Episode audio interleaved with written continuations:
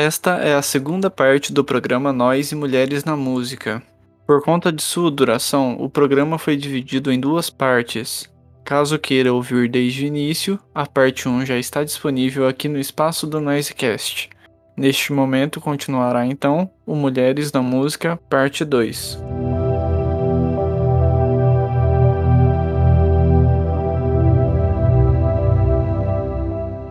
E bom, continuando então, é... agora o terceiro nome que eu vou citar é mais ou menos da mesma época, Pink. Eu trouxe aqui agora a Lily Allen. É uma cantora que eu sempre gostei, principalmente porque eu descobri na MTV. É uma cantora que, assim, normalmente música pop nunca foi muito meu forte. Eu nunca consegui gostar de tanta coisa assim, sabe? Mas com a Lily Allen foi um pouco diferente e foi simplesmente por gostar mesmo, sabe? Foi por tipo, hum, esse tipo de música pop aqui me agrada. Fui gostando da, da pessoa e tal. E assim, lá no fim dos anos 2000, eram tempos em que a maioria, né, não todas, as cantoras pop, isso é, normalmente sempre falava apenas de coisas meio que não desdenhando, mas meio que com umas coisas tipo comum demais na música pop.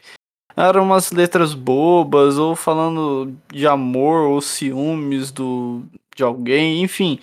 Uma forma bem rasa, pelo menos ao meu ver. E a Lily fazia músicas que, além de, dos elementos da música mesmo, serem mais diferentes do, do que a maioria das cantoras pop estavam fazendo, ela abordava muitos temas e criticava não só os homens, mas também meio que assim homens que, que eram famosos de poder político, por exemplo, ou na indústria dos, dos produtores e tudo mais, sabe? E, inclusive a Pink é uma que também, né, cons consegue abordar temas um pouco mais diferentes, mesmo sendo pop. Acho até legal essa, essas duas, né? A Pink, inclusive, eu não entrei muito em detalhe, mas eu também gostava de algumas coisas. Mas enfim, o que bateu mesmo comigo é a Lily Allen, não tô, tô trazendo aqui o nome dela, né? É muito legal que assim ela conseguia abordar temas pessoais sobre relacionamento, mas sem ser aquelas, aquela coisa mais piegas, enfim. Aí você pega, por exemplo, a música, né, que é uma das que que eu poderia trazer, mas eu não vou deixar ela, né, como, como para ficar tocando aí no episódio, que é a Fuck You. Ela na época falou que ela fez essa música em homenagem ao presidente dos Estados Unidos, o Bush.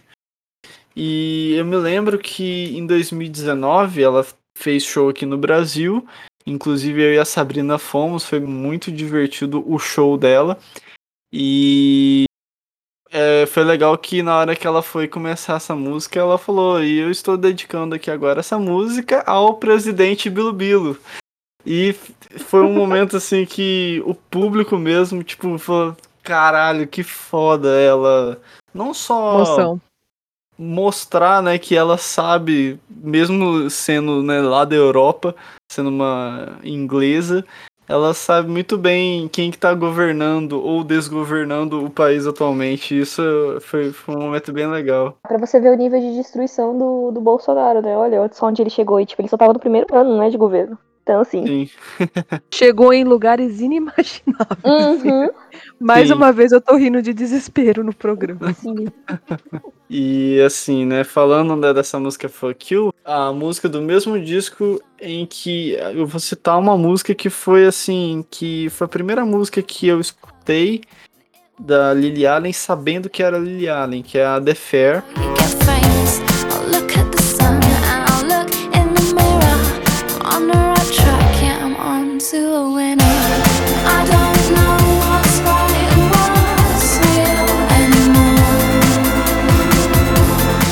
E é uma música que, sério, tocava muito na MTV, eu lembro quando lançou e tal. Eu ficava ouvindo, assim, eu até vou trazer agora um relato meio que próximo ao que a Lish falou da, da Pink. Pra você ver, né, eu tinha, o que, eu tinha 14 anos, 13, 14 anos.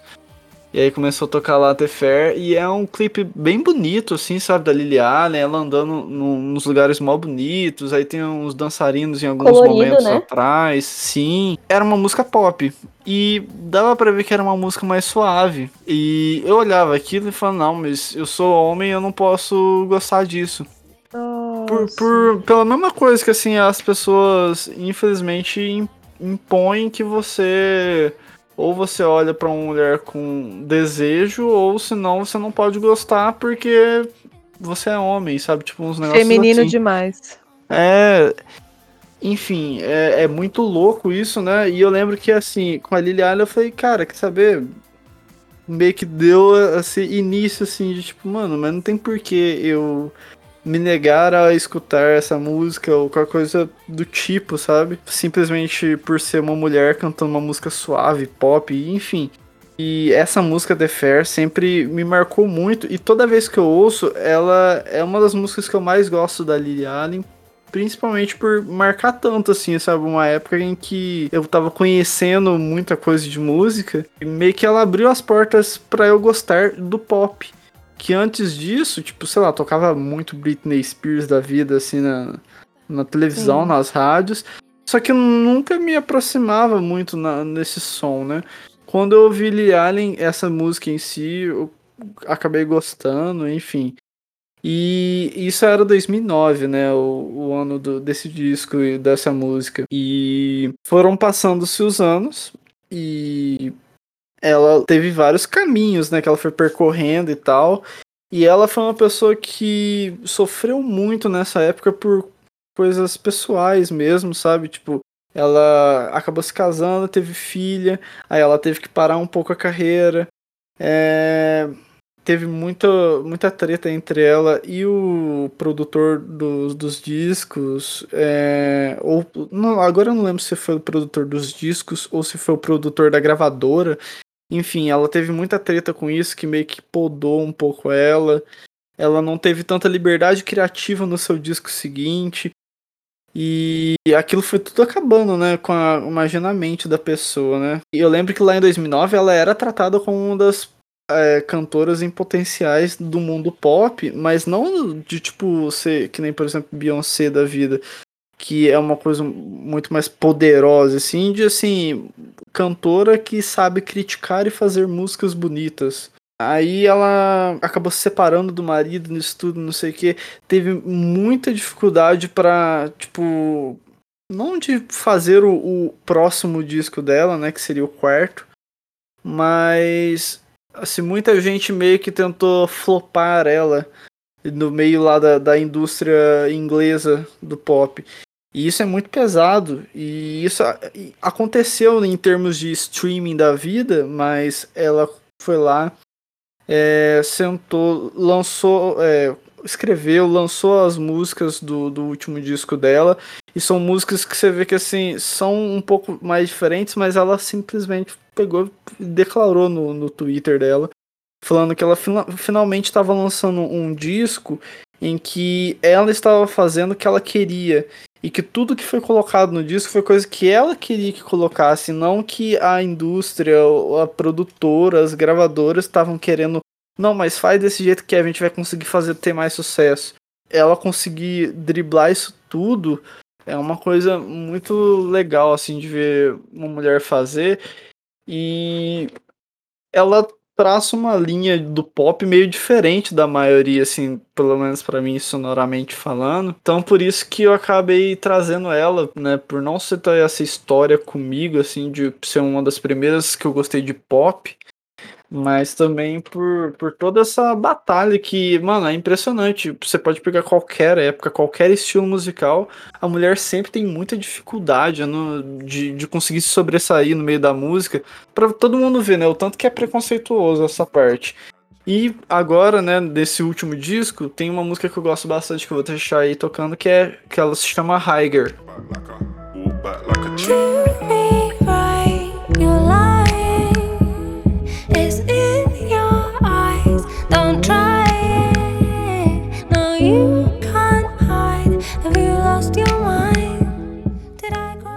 Eu só queria fazer um parêntese sobre a Lily, que assim, é, tem até um pouco de relação com o que o Bruno falou agora, né? De ter dificuldade pra pra chegar nos lugares e tal.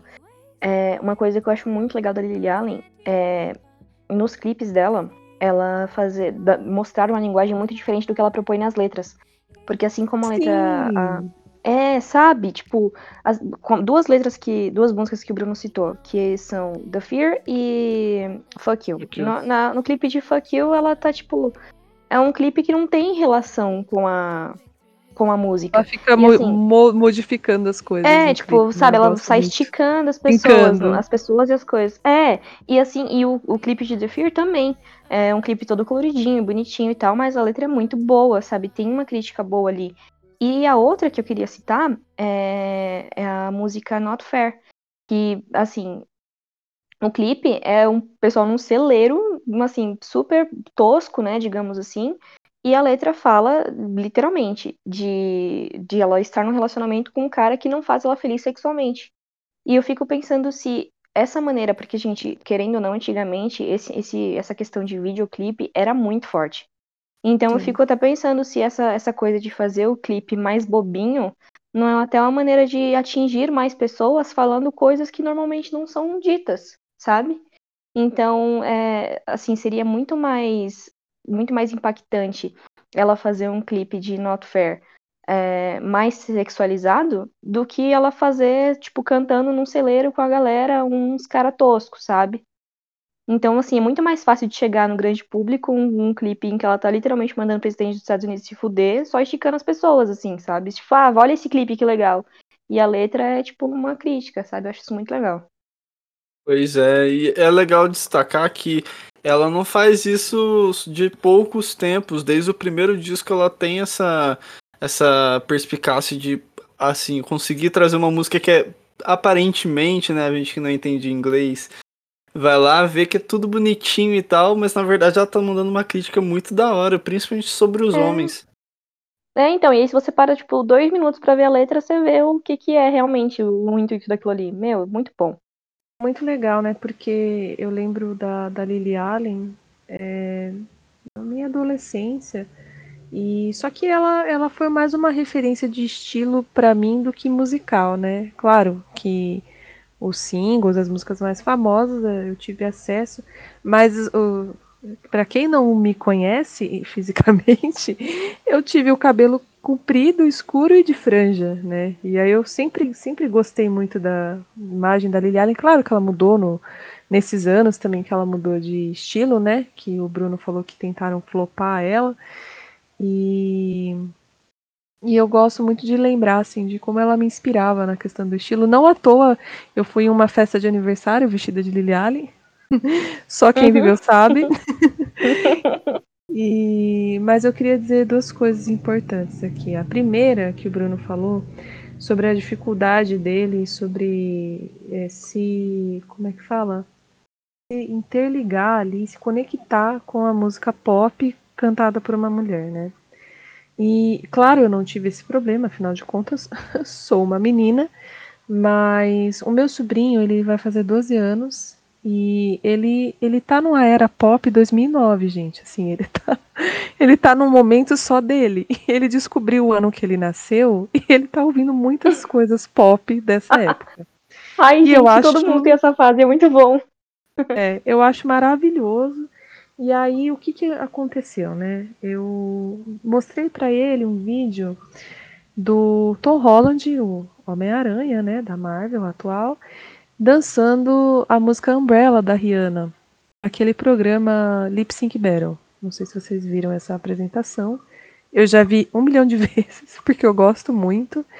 E eu mostrei isso pro meu sobrinho, né? Falei, Ezequiel, vem cá, quero te mostrar uma coisa. Você gosta do Homem-Aranha? Gosto. Já ouviu essa música? Já. Falei, então olha o Homem-Aranha dançando Rihanna. Gente, ele pirou de uma forma.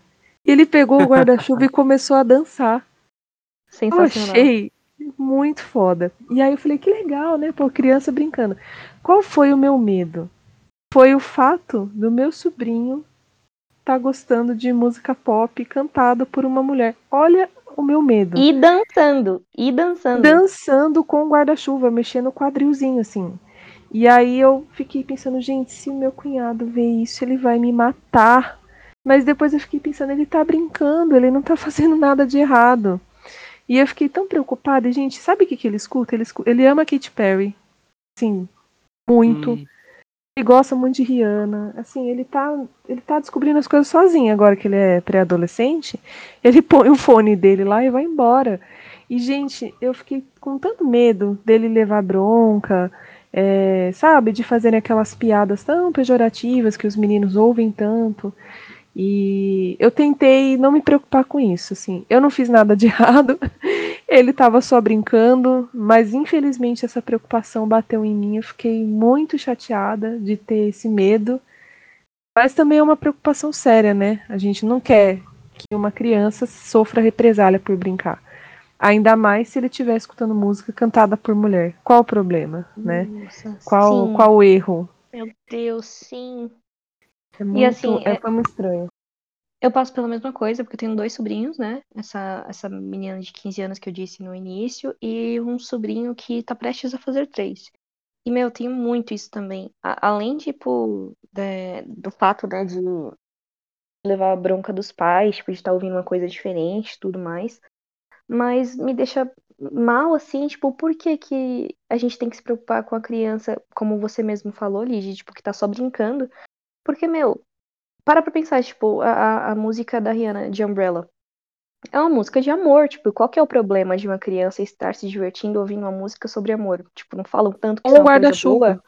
É, então, tipo, uma coisa boa, assim, sabe? Katy Perry também no início da carreira, super colorida, super dançante e tudo mais, isso Sim. chama a atenção de uma criança, sabe? E por que que isso é ruim? Tipo, se no desenho ele tá vendo coisa colorida e fácil de digerir do mesmo jeito, sabe?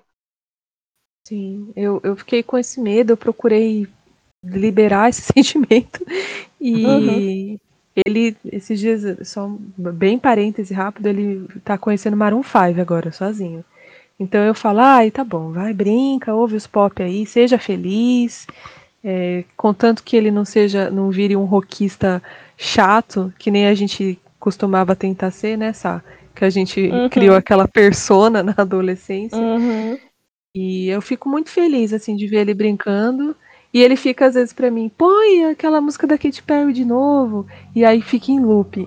assim, é, é muito legal. Eu gosto, gosto de aproveitar esses momentos com ele. E também o, o que vai vir na próxima artista que eu vou citar é o que o Bruno falou sobre essa parada que ela deu na carreira por questões da maternidade, que são tão individuais. Quantas mulheres a gente conhece que tem o desejo de ser mãe, tem o problema da carreira, tem o problema do julgamento.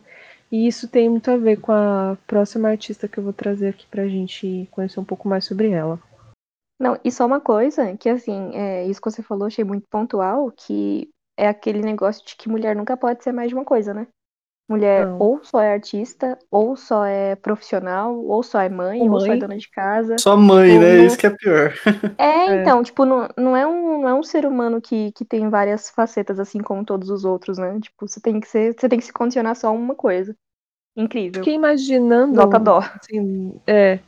Fiquei na minha cabeça aqui, é, imaginando, sei lá, um, um registro CLT de mãe. Imagina a descrição do cargo. Imagina a descrição do cargo. Nossa, ia ser a, a carteira de trabalho inteira. Exatamente. Complicado. Ou, se, ou senão vai só colocar, faz tudo. É, É. tudo mesmo, porque mãe faz tudo. Bom, pessoal, eu vou. Agora chegou a parte do programa onde eu vou trazer três mulheres que uma acabou passando pela história da outra, mas assim, não vou atropelar, né? Não vou dar spoiler da minha, da minha participação aqui, mas também com o seriado na Globo. Parece que eu tô sendo patrocinada, mas não. É, Google Play patrocina nós. Por favor, tô fazendo um puta serviço aqui. É, foi a série da Maísa, né? Não sei se vocês assistiram, mas a Maísa ela é conhecida por Maísa Matarazzo, Maísa Monjardim e só como Maísa, né? Antes da Maísa do SBT existir, existia. Ela é a única Maísa. É.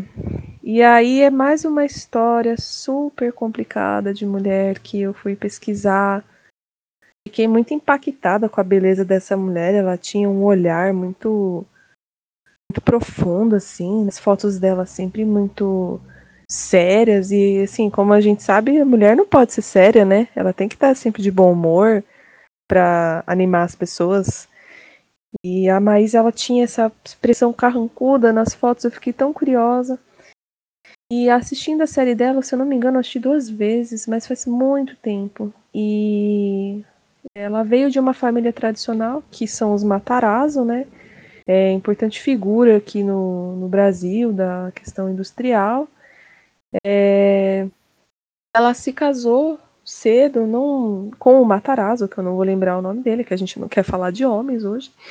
Mas é, ela, ela queria se divorciar, né? Ela queria ser livre e ela já era cantora e as pessoas reprimiam o talento dela e ela já sofria de uma coisa que muitas mulheres sofrem hoje, que é a questão da, dos corpos padronizados, né? É ruim falar disso porque parece que é uma coisa que as pessoas se apropriaram para tornar isso parte do capitalismo.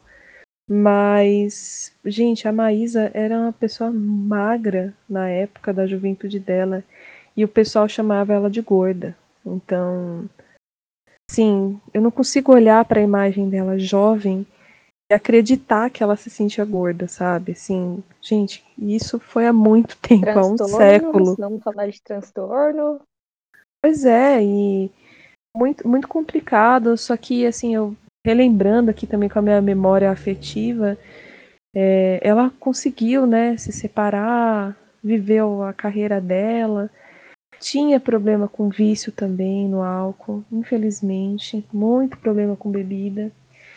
E quando eu descobri esse fato sobre a Maísa, eu fiquei muito chocada, né? Porque eu acho que Monjardim é o nome dela de, de solteira.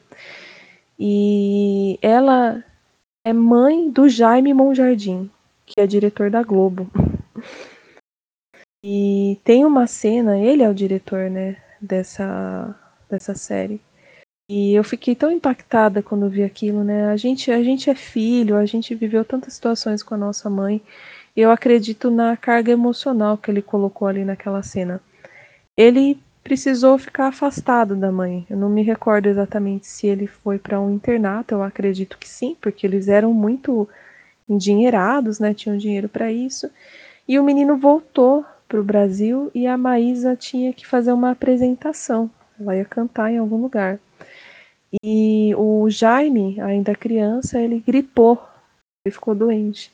E ele queria ali receber um carinho da mãe, um abraço, um colo, e ela falou com ele da porta, gente filho, melhoras, assim, sabe? Assim, igual hoje que a gente tá tentando ter distanciamento, é, por exemplo, uma distância, sei lá, de uns 10 metros. Melhoras, filho. Aí ele fala assim na cena, né? Mãe, eu queria tanto um abraço. Ela falou, não posso te abraçar, porque se eu pegar a gripe eu não posso cantar. E nossa, eu fiquei muito triste assim vendo essa cena, porque ele colocou a visão de filho dele, né? E Gente, é uma mulher que passou por tantas coisas. Imagina se a carreira dela era a única coisa que ela tinha. É, uhum. Até a maternidade dela foi colocada em segundo plano. E porque ela, ela casou muito jovem, né? E ela tinha toda aquela pressão social. Ai, ah, não pode separar, separa é vagabunda, quem separa não tem futuro. E aí eu vi essa cena, eu fiquei muito chateada. Também fiquei tão impactada com a questão do alcoolismo dela, porque é, parece que mulher beber sempre foi errado, né? Hoje uhum. eu sou uma pessoa que eu não bebo mais, eu decidi não ingerir mais nenhum tipo de álcool, escolha própria, mas eu sempre escutei, ah, mulher no bar é feio, mulher bebendo é feio, uísque não é bebida de mulher. E infelizmente o vício ele acontece e a, a, quando eu vejo a, a, história da Maísa acabando, a vida dela se encerrando no, ali nos anos 70, é, ela morreu de um acidente automobilístico na ponte Rio-Niterói. O carro dela bateu e ela estava sóbria. Ela não estava não estava alcoolizada. E eu fiquei tão triste, sabe? Porque parece que era o momento dela de reconciliação com a, com a família, então ela morreu sóbria num acidente horroroso, muito, muito cruel. E aí eles encontraram um diário da, da Maísa, onde ela. Eu vou até citar a frase aqui para vocês, só um momento. Ela escreveu assim no diário dela: Hoje é novembro de 1976. Sou viúva, tenho 40 anos de idade e sou uma mulher só. O que dirá o futuro? E no ano seguinte ela, ela infelizmente morreu nesse acidente. Gente, que dor. Nossa, assim, eu, eu não sei o que eu sinto. Eu sinto essas coisas e são pessoas que eu nunca nem vi na TV vivas. E são coisas que me pegam muito, sabe? Eu fiquei muito mexida com a história dela. Não, e assim, só, só duas coisas que, meu, que pecado, né? Que pecado a mulher beber fazendo uma coisa que homem faz, e que pecado a mulher colocar a carreira dela em primeiro plano, que é o que homem faz o tempo inteiro, tipo, faz todo. filhos, é, então, e tipo, a carreira dele sempre é mais importante, sabe? Tipo, nossa, que pecado ela querer se distanciar do filho que tá gripado pra fazer uma apresentação, sendo que se ela fizesse isso com qualquer outra pessoa, ou se fosse um homem fazendo com outra pessoa, seria normal. Tipo, assim, mães são santas, né? Mães são super heroínas. Mãe Divinas. nunca é visto como um ser humano. Incrível. É, eu, eu até fiquei aqui bem emocionada lembrando da história dela e eu não citei as músicas, então. A música que eu acredito que todo mundo já deve ter escutado, pelo menos em algum comercial, é Meu Mundo Caiu. conseguiu. E agora diz que tem pena de mim. Não sei se me explico bem. Eu nada pedi. que é o estilo da, da Maísa. Se eu não me engano, ela sofreu um pouco com essa transição do samba canção para a bossa nova. É, parece que ela não, não queria largar o estilo dela de samba canção. Então ela não conseguia se atualizar, sabe? Ela não conseguia fazer Uhum. essa migração de estilo. E também estando aqui rapidamente, a, a outra música dela que, não sei vocês, mas eu que já trentei, assisti Presença de Anitta e a abertura da série Presença de Anitta é cantada pela Maísa também, que se chama Nemek é, Nemequite Paz. Moi, je t'offrirai de perles de pluie venues du pays où il ne pleut pas.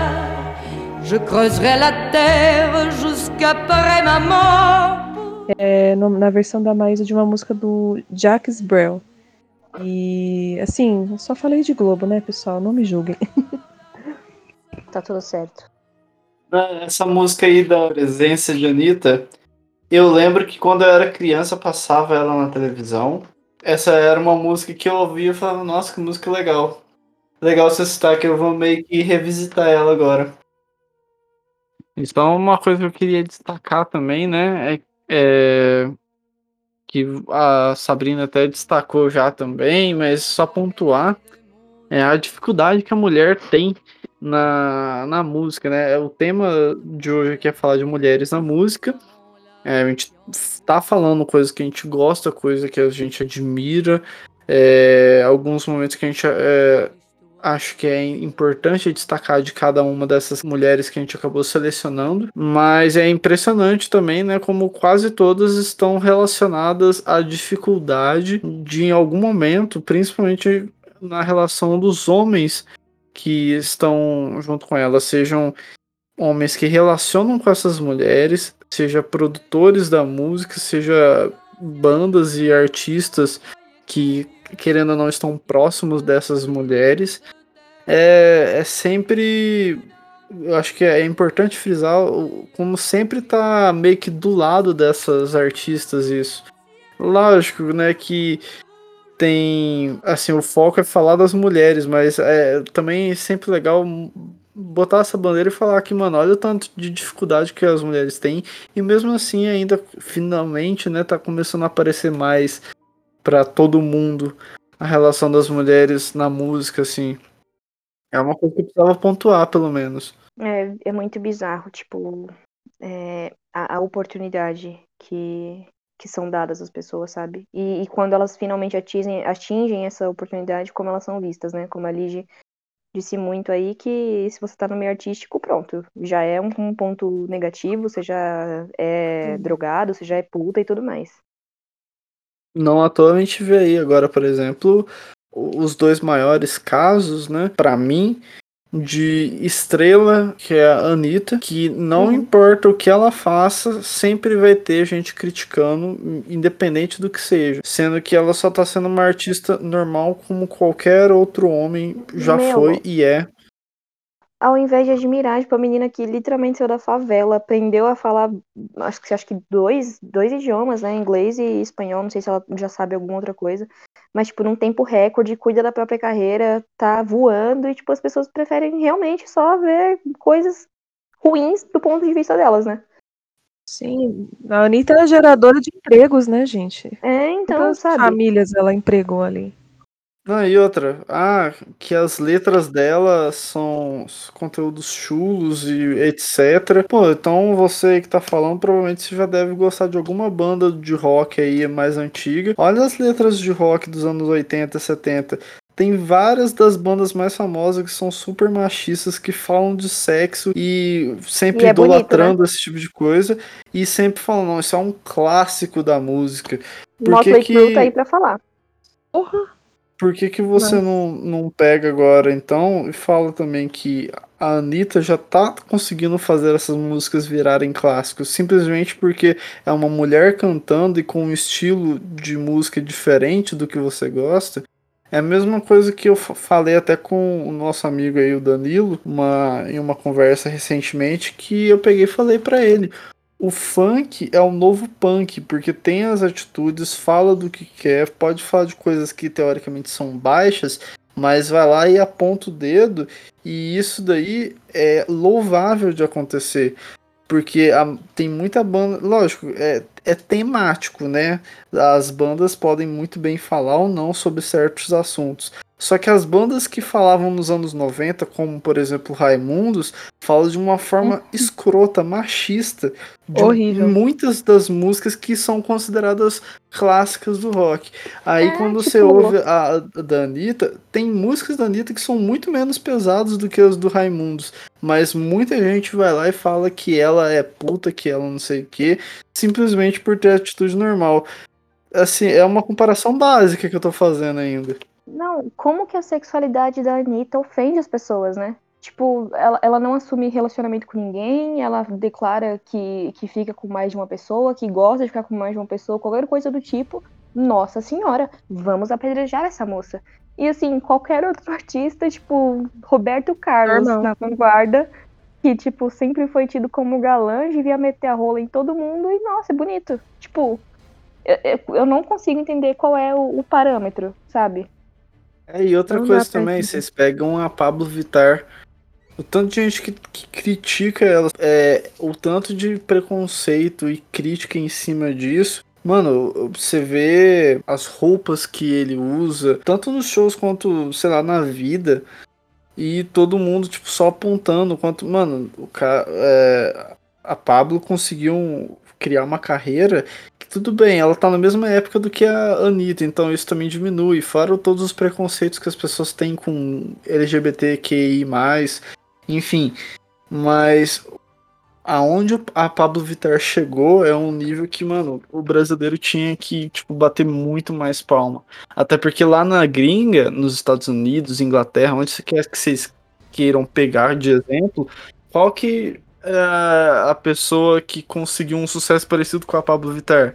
Não tem. Não, e assim, se você para dois segundos pra refletir o que, que essas pessoas criticam, é literalmente a sexualidade dessas pessoas. É só, Por que que Tipo, às vezes- incomoda tanto, né?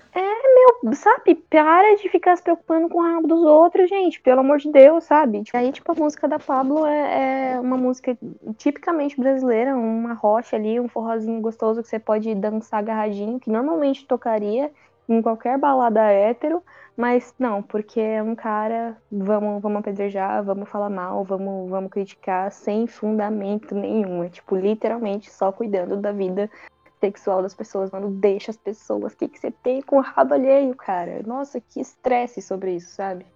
É, a próxima mulher que eu selecionei aqui, é, diferente das que eu já, já citei, é, não foi uma pessoa que marcou minha infância nem nada, mas que eu admirei muito assim que eu comecei a, a acompanhar, que é a Flor Jansen. Ela é uma cantora de metal, ela já teve aí em vários projetos, inclusive os, os mais famosos aí, acredito que algumas pessoas já possam conhecer, é o After Forever e o Revamp. Teve um, inclusive um novo projeto recentemente, que é o Northward. É uma artista, assim, sensacional, que eu comecei a acompanhar desde que ela entrou no Nightwish. Poderia, sim, citar a Tária aqui, mas por ser a pessoa que eu acompanhei mais de perto, até porque eu acompanhei com mais idade, né? A Tária, quando ela tava no Nightwish, eu, já era, eu era muito mais nova. E por acompanhar a Flor e, e por ver ela ao vivo, assim, toda a potência que essa mulher tem é uma coisa muito absurda para mim. É, é, muito legal ver uma mulher tão poderosa, assim, é realmente essa palavra, tão poderosa num meio tão machista que a gente sabe que é o, o meio do metal, né? E assim, não tenho o que dizer, ela é uma artista muito completa, muito maravilhosa. Recomendo é, procurar os trabalhos mais antigos dela, né? O After Forever é bem bom, apesar de eu não ser tão fã. É, meu primo, que inclusive foi o mesmo, mesmo cara que me indicou a Peach, é muito fã, então eu, eu tenho muitas memórias de, dele ouvindo, né? Então, assim, não tenho o que dizer, eu acho que ela é uma mulher muito. É, como é o nome disso? É uma figura de, de representatividade muito legal. É, por ser uma cantora ótima, por estar no meio que a gente sabe que não é tão favorável, apesar de ter muita cantora. Mas eu, eu, eu gosto muito dela pela, pela artista completa que ela é. Tipo, a mulher sabe, canta lírico, canta ópera, é sensacional. E eu vou falar sobre duas músicas dela com Nightwish. É, a, primeira, a primeira que eu vou dizer é a The Greatest Show on Earth. The cosmic law of gravity pulled the newborns around the fire. A careless cold infinity in every vast direction. que é do álbum Endless Forms Most Beautiful. Essa música, acho que dá pra ver bem, assim, a, a, a mudança que ela... Que ela as, as nuances, né, que ela tem na voz dela. Ela pode cantar lírico, ela pode cantar suave, ela pode fazer um cultural, e é incrível. É, todos os trabalhos dela estão aí pra provar isso. E a segunda música é a música Music, é, do álbum Human Nature. Ambos os álbuns, ambas as músicas do Nightwish.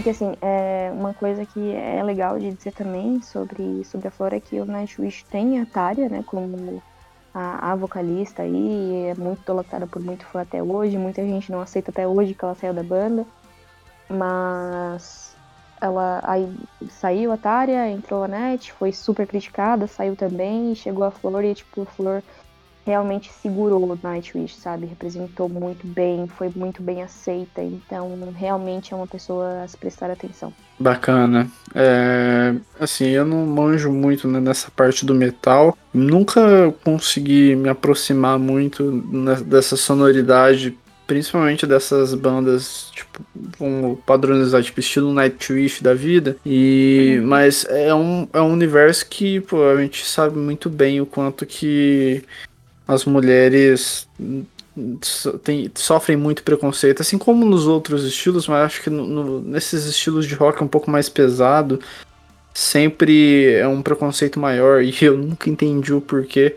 Mas, né, tem alguma coisa que não faz sentido é esses preconceitos. Nossa, e assim, é até desgastante, sabe? Sempre ter que voltar no mesmo ponto que Sim. é uma mulher num, num meio que é predominantemente masculino e tudo mais. Porque, cara, é, é, a gente tá tão cansada já dessa discussão, sabe?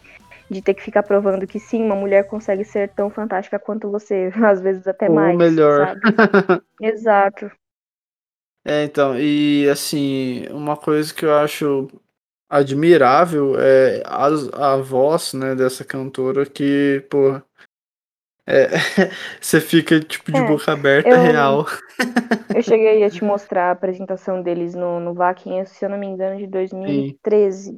É, então, tipo, meu, tem, tá lotado de react no YouTube dessa música, que é a música Ghost Love Score, é, da época da Atari ainda. E nesse show ela, ela interpreta e é bizarro. É, eu tô só tentando encontrar aqui. Foi isso mesmo, no Vaquinha de 2013. Que assim, gente, vamos falar aqui a grosso modo, arrepia até os cabelos do butico, de verdade. Eu via, eu vi essa mulher fazendo exatamente a mesma coisa ao vivo no show deles aqui no Brasil, o último show. E assim, sem palavras, assistam, fica aí né, até como uma, uma terceira música. Quem tiver curiosidade vai lá no YouTube ver. Já abri aqui, eu tô aqui super curiosa, eu não conheço essa, essa Não, assim, meu- artista, né? Pessoa linda, sabe? 5 metros de altura. A mulher, tipo, é, a perna dela eu inteira. Assim, imponente, sabe? Uma pessoa que você olha e bate palmas. Incrível. Que legal, né? Assim, eu não. Eu sempre que. Eu sempre admirei essa, esse estilo. Na Twitch, pra mim, eu o Bruno falou de metal, mas pra mim sempre foi gó- gótico, né? Assim, eu não, É, eu não cheguei a ouvir gótico. muito, porque não era também o meu estilo, né? Na, na verdade. Na verdade, eu demorei pra entender o rock que eu gostava na adolescência e hoje eu acho um porre também. Mas é, eu não, não conhecia. a- olhando a, a, a, é, Flo- Flor, né? Flor. É, é. Ah, Nomes estranhos, gente. Assim, me desculpem. Eu consigo lembrar da imagem dela, de artista. Mas eu não conheço, né, a carreira. Nightwish pra mim era uma banda assim bem comercial, né, que a galera tinha muita camisa e tal. E Uhum. caramba, né, assim, eu conheço a, a Tária mais no Nightwish. Apre- Uhum. Aliás, aprendi a falar o nome dela agora. Sempre chamei de Tarja. Normal. E, eu, nossa, eu fiquei feliz aqui, porque eu vou, vou, vou assistir isso daqui a pouco. Não vou assistir agora que a gente tá gravando, Assista. mas eu fiquei bem Assista. curiosa pra ver. Eu gosto, eu, eu gosto quando eu, eu escuto, assisto algo e me dá aquela, aquela coisa no fundo do intestino, assim, eu acho sensacional.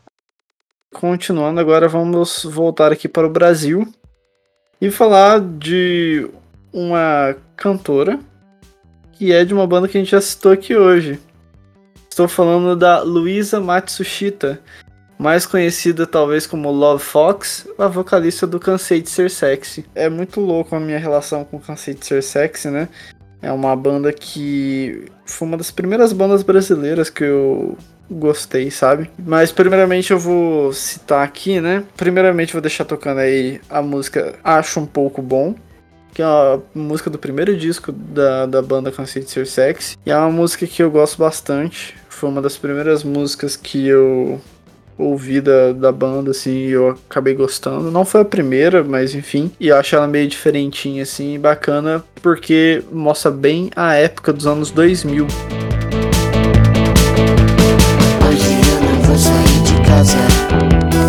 Hoje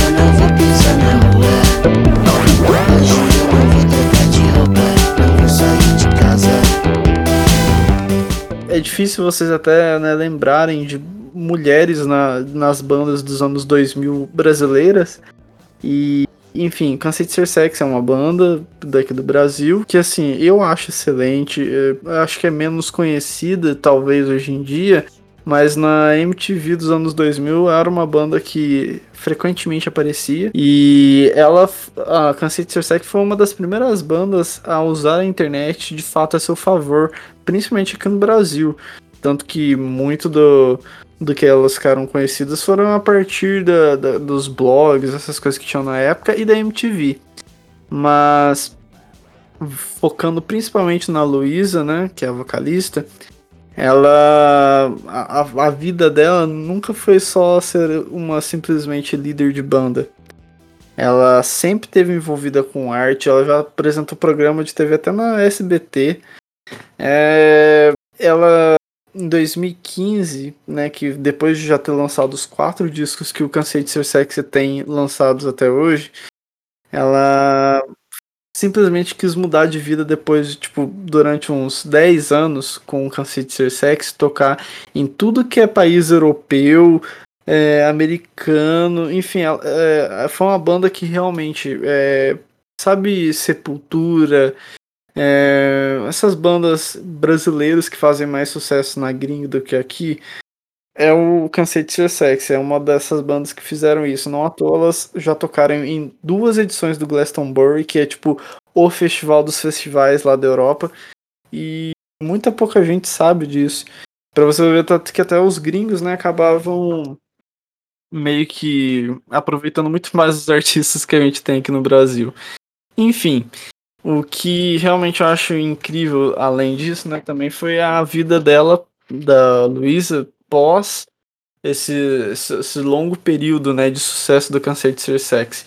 A banda deu uma pausa, né, e a vida dela mudou completamente depois de 2015. Ela fez uma re residência artística na Amazônia. Ela foi tipo, para dentro da floresta real para pintar durante três meses lá.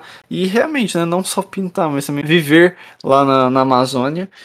E assim, já foi. Tipo, fez vários projetos na, nessa área assim, mais é, humana que são sensacionais de procurar, assim. Eu não vou me estender muito em falar sobre tudo a fundo na parte da Luísa, mas assim, além disso tudo, né, ela representa muito as mulheres e o público LGBTQIA+, é, aqui do Brasil, e assim, eu e a Sabrina, novamente, fomos no Pop Load Festival de 2019, a gente viu e sentiu o quanto realmente o pessoal meio que bota a Cansei Ser Sexy, principalmente a Luísa, no pedestal que, que realmente deve, porque ela foi líder de um, um estilo musical que aqui no Brasil não, meio que não pegou realmente muito, que é o meio que o indie eletropop, um pouco pro rock também em alguns momentos, enfim. Bem indie mesmo, anos 2000 indie. As letras sempre falando tanto da parte de de lésbica, quanto de machismo, ou de coisas desse tipo. Mas não é só isso, logicamente, que, a, que as, as letras do Câncer de Ser Sexy são, mas tem muitas músicas, inclusive, que falam de outras coisas e de uma maneira mais divertida e até engraçada a certo ponto, pelas letras em si e tal. E além disso, né, ela sempre se posiciona a favor dos índios, ao movimento MST e muito mais. Ela realmente é uma mulher que assim, ela é muito importante, não só pela música, mas também por ela realmente botar a bandeira dela e mostrar todas essas coisas com uma visão diferente. Ela sempre tenta mostrar pro, pra, pra galera que, tipo, além dela tá aprendendo essas coisas, ela também quer mostrar para todo mundo é, a beleza em coisas tipo da, da terra, da, da natureza em si. E sempre, sério, todo, todos os momentos que eu vi ela falando alguma coisa sobre índio ou o povo nativo daqui, que estava aqui há muito antes de, sei lá, os europeus chegarem aqui, ela sempre defende muito isso, enfim, é, coisa que eu já tô até me repetindo em falar, né? E fora isso tudo, é, há anos, ela vive em uma forma sistêmica que se chama permacultura, que utiliza padrões e princípios naturais para a criação de uma agricultura humana sustentável. E ainda aprendeu a, a agrofloresta, a, se alimentando dessa própria comida que ela, que ela planta, enfim, é bem massa. Né? Sim, e é bem massa para quem quiser depois ler e pesquisar, porque não só ela estar fazendo isso, mas essa forma toda que, que existe, né, de, de seguir, assim, é bem interessante de conhecer, pelo menos. E nesse local que ela vive é, é, no interior de Santa Catarina atualmente, né, que ela, que ela vive tal há anos. E é incrível ver o caminho que ela percorre na vida, né? Ela, tipo, tinha tudo, era uma pessoa famosa que tem uma banda de sucesso, não sei o que, e do nada ela decide, tipo, abandonar tudo, ter essa lifestyle, assim, de aprender coisas que, mano, teoricamente, assim, a maioria das pessoas fala, mano, ela saiu de um conforto para viver num lugar vivendo com dificuldade. não é bem uma dificuldade, fora que ela meio que se redescobriu depois disso. Ela falou que na época ela sofreu de início muito com depressão e, e com crise, né, do que, que faria da vida e se sentiu muito sozinha por muitos momentos, por ter que e fa fazer essa fazer isso porque ela gosta, né, primeiramente, e por não ter ninguém perto dela, não ia ter amigo, não ia ter família que ia viver com ela no meio disso tudo, porque era uma coisa interesse dela, né? E hoje você vê ela dando entrevista aí falando que isso mudou muito a vida dela, lógico, mas que também fez ela meio que, sabe, melhorar muito assim como pessoa, a mente dela ficou muito mais saudável com isso daí. Enfim, ela cresceu muito durante esse tempo, mesmo estando, tipo, longe de, de tudo, da internet praticamente. Tanto que muita gente nem, durante algum tempo atrás, nem sabia dessa, dessas experiências e dessa vida que ela estava levando. Ela simplesmente assumido do mapa, entre aspas, sabe? E assistir ela em 2019 foi um momento muito importante é, para mim, como fã de música, porque, né, foi uma das primeiras bandas nacionais que eu gostei e tal. E também porque, assim, eu passei uma década ouvindo Cansei de Ser Sexy. Mano, eu não tinha ideia de nada disso. E em 2019, quando confirmaram que ia ter o show do Cansei de Ser Sexy e tudo mais, aí eu fiquei louco, né, da vida pra ir no festival. É, que eu já ia por conta de outros artistas, mas aquilo deixou ainda maior para mim, né? E ver ela ter esse espaço, falar disso e mostrar todo, assim, realmente me fez pesquisar e conhecer muita coisa nova sobre isso. É um negócio que assim abriu muita mente, né?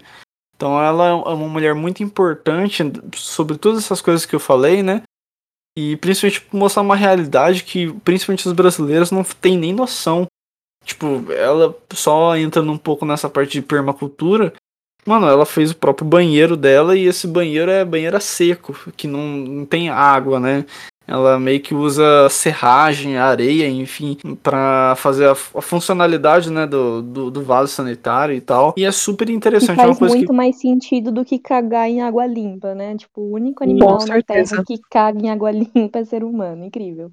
É, e aí, assim, se vocês pesquisarem sobre. Só, só sobre essa parte do banheiro que é a que mais chama atenção, mas não é a única interessante, porque pô, ela, ela tava falando que o que ela gasta por mês, né, tendo toda essa, essa, essa vida diferentona dela, é 45 reais, fora, logicamente, comida. Energia, água, essas coisas, ela gasta só 45 reais e é a despesa que ela tem.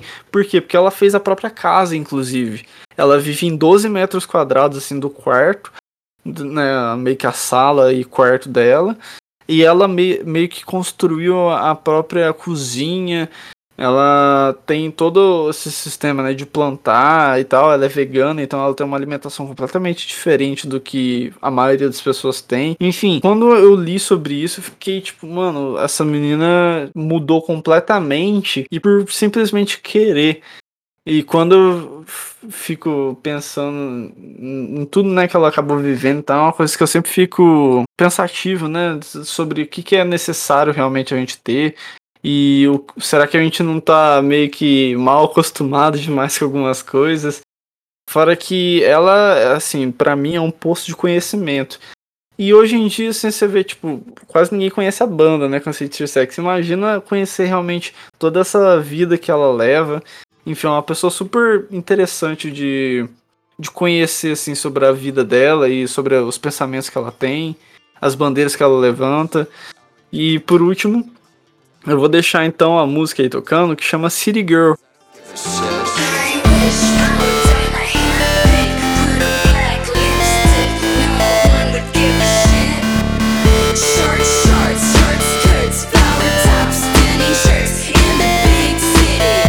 É até engraçado, né? Garota da cidade e tal. E ela é uma pessoa que.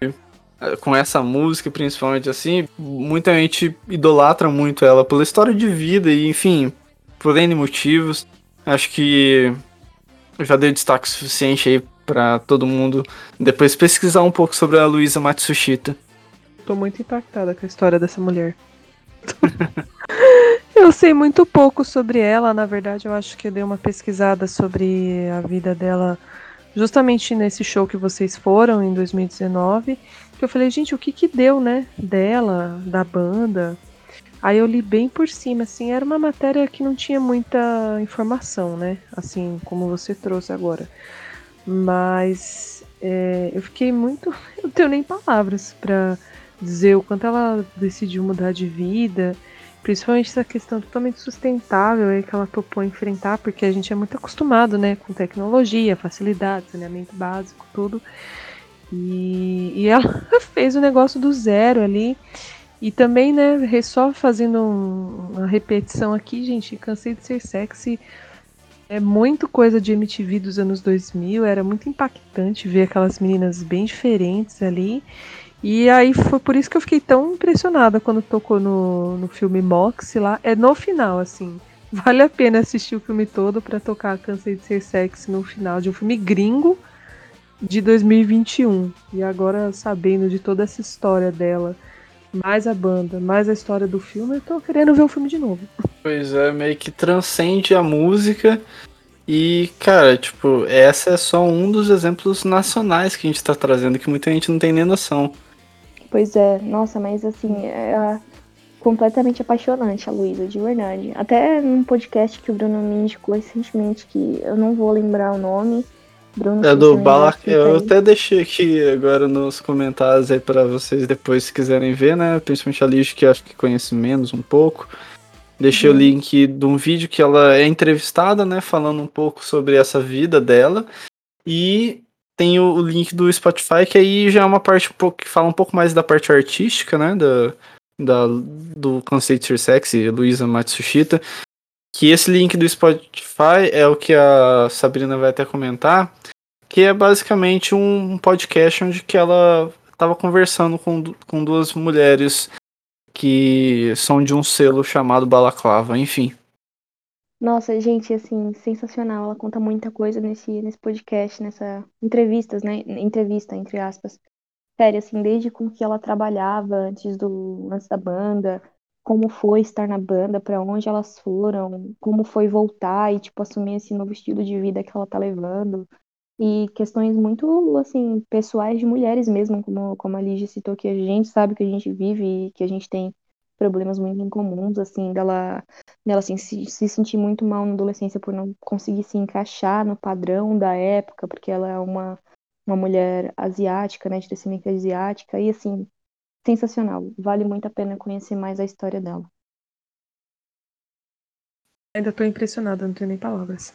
É sério, é bizarro. E assim, se você puder, se vocês puderem, né, procurar é, sobre, sobre esse show de 2019, sério, é, é muito doido. Uma coisa que me impressionou muito foi essa questão visual mesmo, né? Repetindo que ela entrou com uma roupa e aí foi desmanchando, e no final ela tava toda de vermelho, apoiando bandeira MST. Então, assim, lembro. sensacional. Gente, de verdade, que tudo. É, então, é, inclusive, né, esse show do, do Popload tem disponível no YouTube, dá pra vocês assistirem quem, quem quiser aí. E o legal é que meio que nesse show, como era uma volta, né, do Ser Sexy, elas não tocavam há anos juntas, e do nada tava lá tocando pra, sei lá, acho que umas 10, 15 mil pessoas no Popload, e é bem bacana, assim, toda a arte visual também que tava nos telões, que elas meio, meio que a gente queria que tivesse tal coisa, enfim, é bem divertido, fora que ah, o show é meio que, tipo, vamos pegar vários sucessos e vamos tocar aqui. Então, assim, meio que concentra a maioria do- dos sucessos da Cansei de Ser Sexy.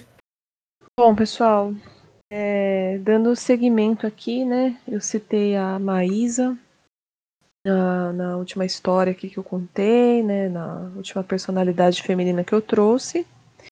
E eu disse que as próximas seriam todas entrelaçadas por um acontecimento. E a quarta personalidade que eu trago aqui hoje é a Elis Regina, né? Que foi uma artista que eu redescobri também por intermédio da Globo. E eu digo redescobrir por uma questão muito interessante e muito triste, né? Quando eu ouvi o nome Elis Regina a primeira vez, foi numa matéria, provavelmente sobre aquele programa da Jovem Guarda, né, na Record. E a Elis, aquela garotinha de cabelo curto e sorriso enorme. E alguém, assim, mais velho, veio e falou assim pra mim: É, morreu, né, essa drogada. É, morreu de overdose. Usava muita droga. E isso é, foi o que eu soube, né, da, da Elisa a minha vida inteira. Até o momento em que eu vi a série. E quando eu descobri, assim, a, a questão da carreira dela, né?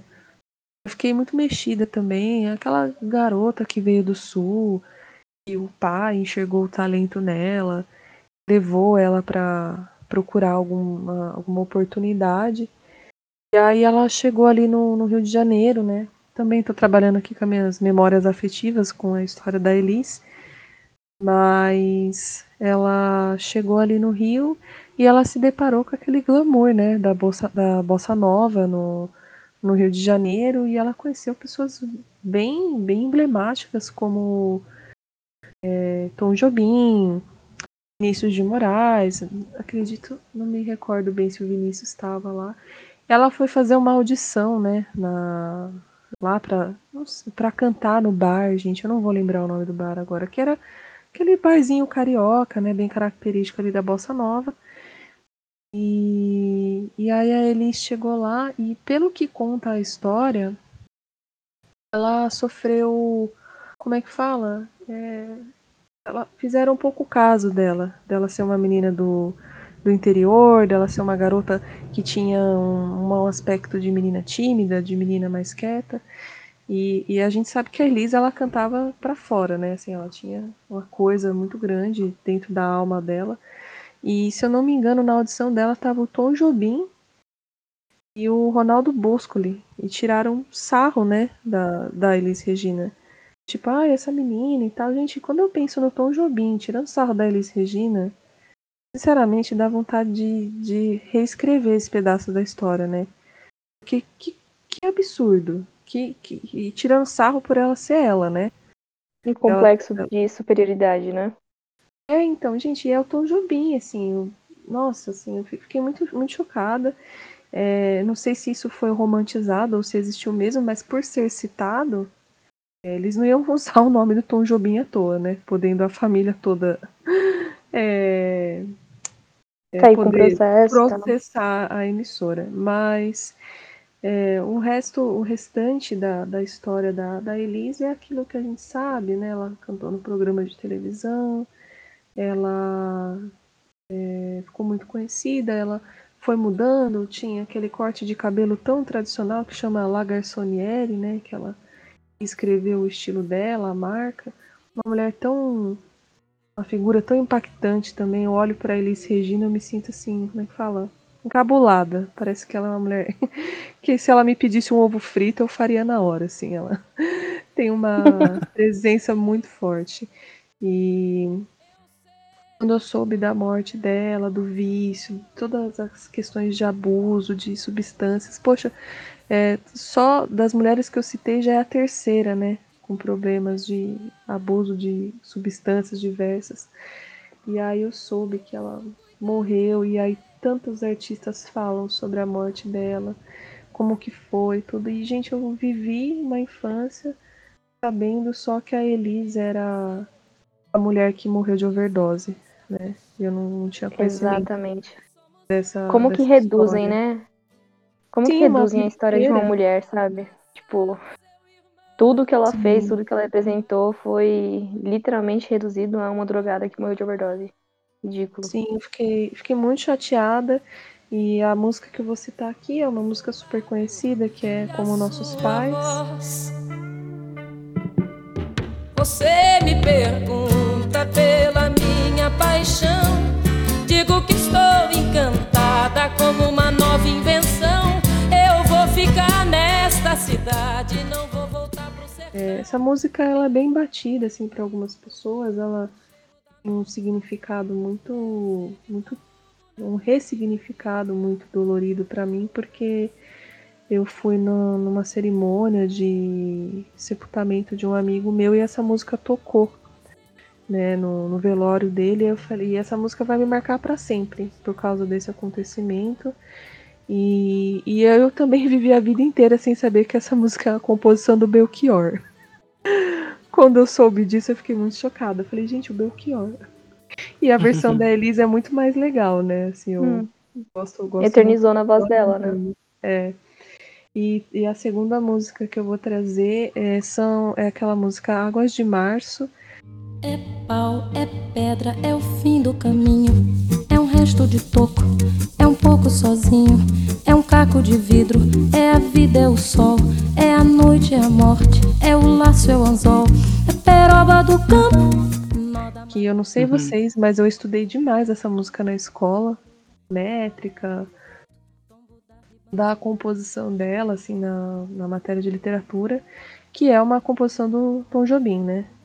Eles Sim. têm esse dueto e aí eu falei, se eu fosse a Elis Regina, eu não ia cantar com ele. Agora que eu fiquei famosa, você quer fazer dueto de Águas de Março fechando o verão. Vai se lascar, vai molhar a pé na enchente. Muito bom. Eu acho muito legal que, assim, ela, a Elis Regina, mesmo que muita gente né, dim- diminuía ou diminui até hoje ela, é uma das vozes, se não a, a voz feminina mais emblemática da música brasileira, né? É, ela cantava que era um absurdo. É, é, é foda, né? Não, não vou nem entrar no assunto que a gente já falou aqui 10 mil vezes, mas ela é uma pena, né, que ela tenha morrido de overdose. E assim, é muito legal que assim, a Elisa, ela, além de ter feito vários clássicos, é bem isso. é- a mulher era tão foda que as músicas são mais conhecidas por ela cantar do que alguns outros aí que são tão grandes quanto ela no nome de música, mas ela sempre marcou muito mais do que os homens nesse caso. voltando para essa questão de como as pessoas marcam a infância da gente e como é legal ter figuras em, em que se inspirar, eu vou falar da Emily, da, da vocalista do Evanescence. É mais uma que, assim como como Peach e como Pink, que a gente falou de clipe, de se inspirar e de imitar gestos e tudo mais, é, fiz muito isso vendo clipe de MTV e me sentindo uma garotinha muito triste, muito gótica, com seis anos, sabe? Sério, é- eu tenho memórias afetivas muito boas com, com Evanescence e eu admiro muito a Emily. É, não, não tenho grandes coisas a falar sobre a vida dela e nada do tipo, como a gente citou mais profundamente com as outras artistas, mas eu só tenho um carinho muito grande por ela, pela banda e tudo mais. E a minha indicação é a música Everybody's Full, do primeiro álbum, Fallen. É o álbum da, da treta, né? Vocês podem ver depois que deu, deu ruim com os integrantes aí. É, mas eu não vou entrar nesse mérito.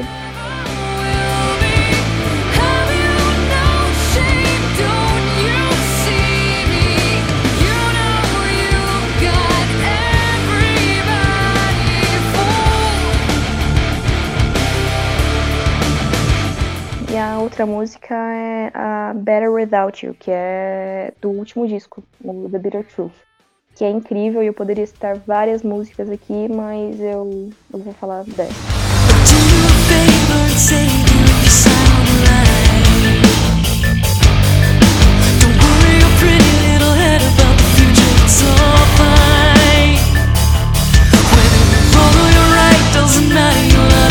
E é isso.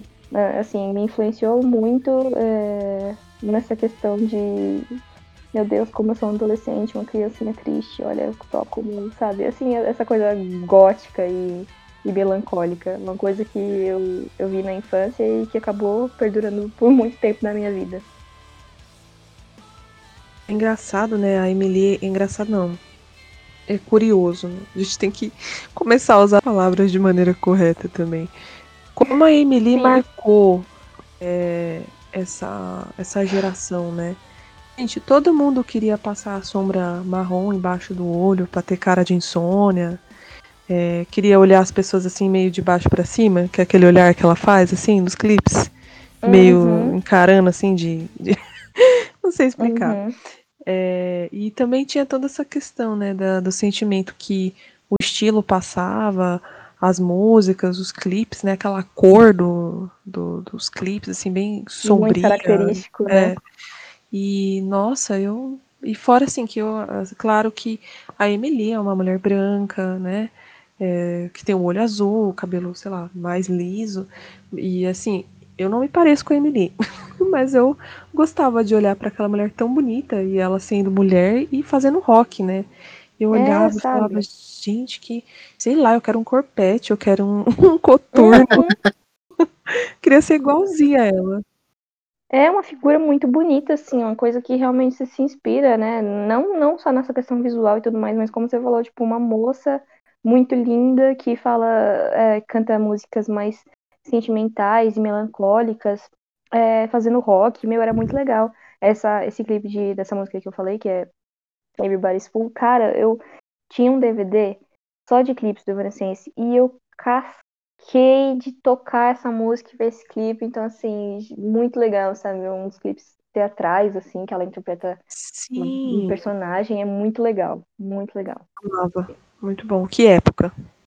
Que época. Mas esse último disco, gente, muito bom. Ouçam.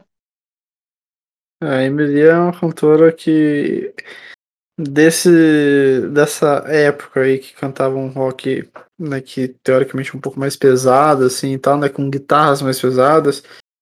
é, ela já marcou um pouco mais pra mim e é exatamente o que a Lívia até tava falando da imagem dela, né? A Sabrina também sempre chamou muita atenção e acho que de todo mundo.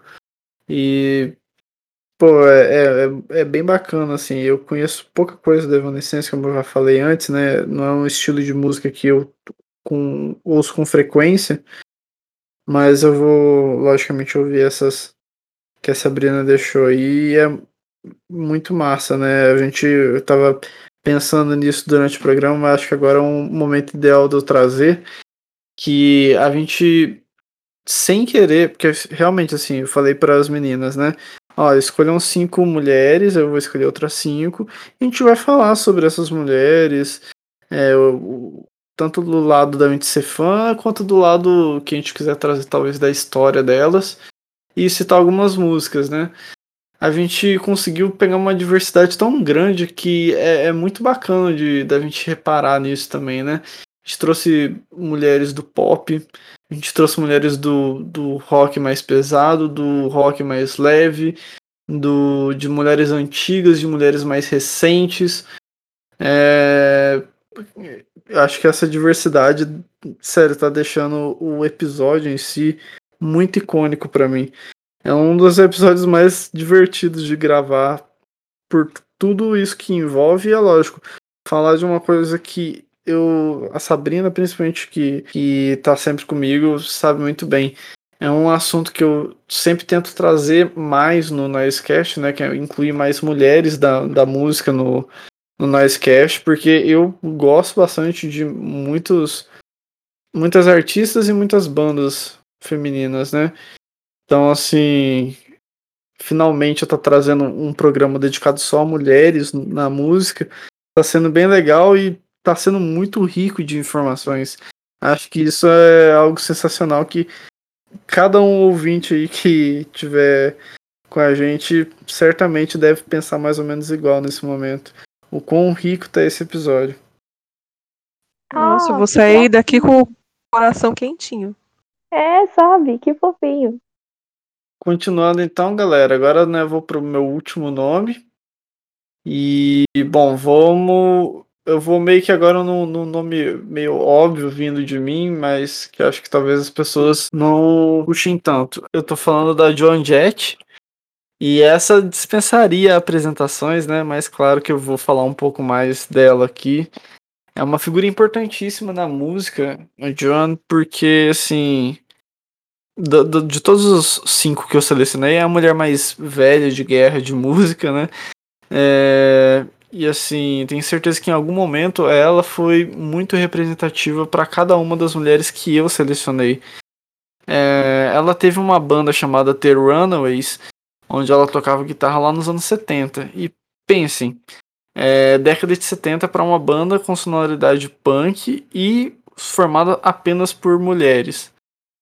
Pô, isso chama atenção demais. Imagino tanto que ela também não deve ter tido dificuldade na vida por simplesmente isso. Até para começar a aprender a tocar um instrumento. É, não sei se, se mostra de uma forma tão clara assim no, naquele filme do The Runaways, né? Que ela sofreu muito preconceito desde aí. É, porque naquela época os, os homens tocavam violão, guitarra, não sei o que, e mulher só era bem vista quando tocava violão.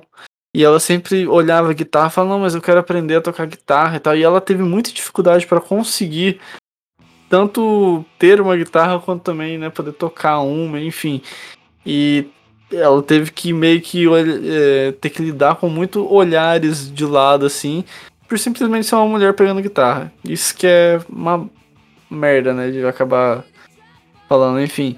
E de décadas de décadas a décadas, vocês com certeza ouviram e muito vários clássicos que ela fez ou que ela acabou fazendo versão ou regravando, enfim.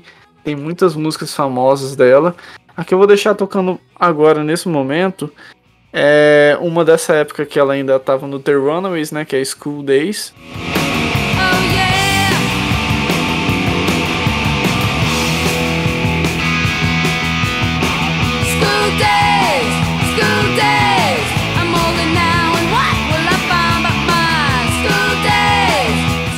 Cara, é muito legal depois você ver que, beleza, a banda teve seu sucesso lá e tal, e depois acabou. E aí ela embarcou em carreira solo e montou o John Jett and the Heartbreakers.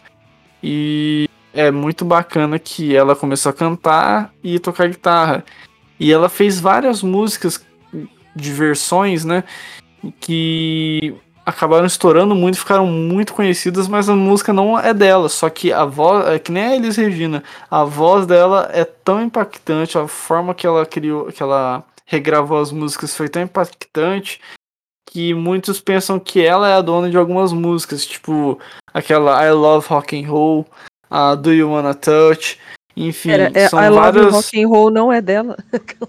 Não, não é dela.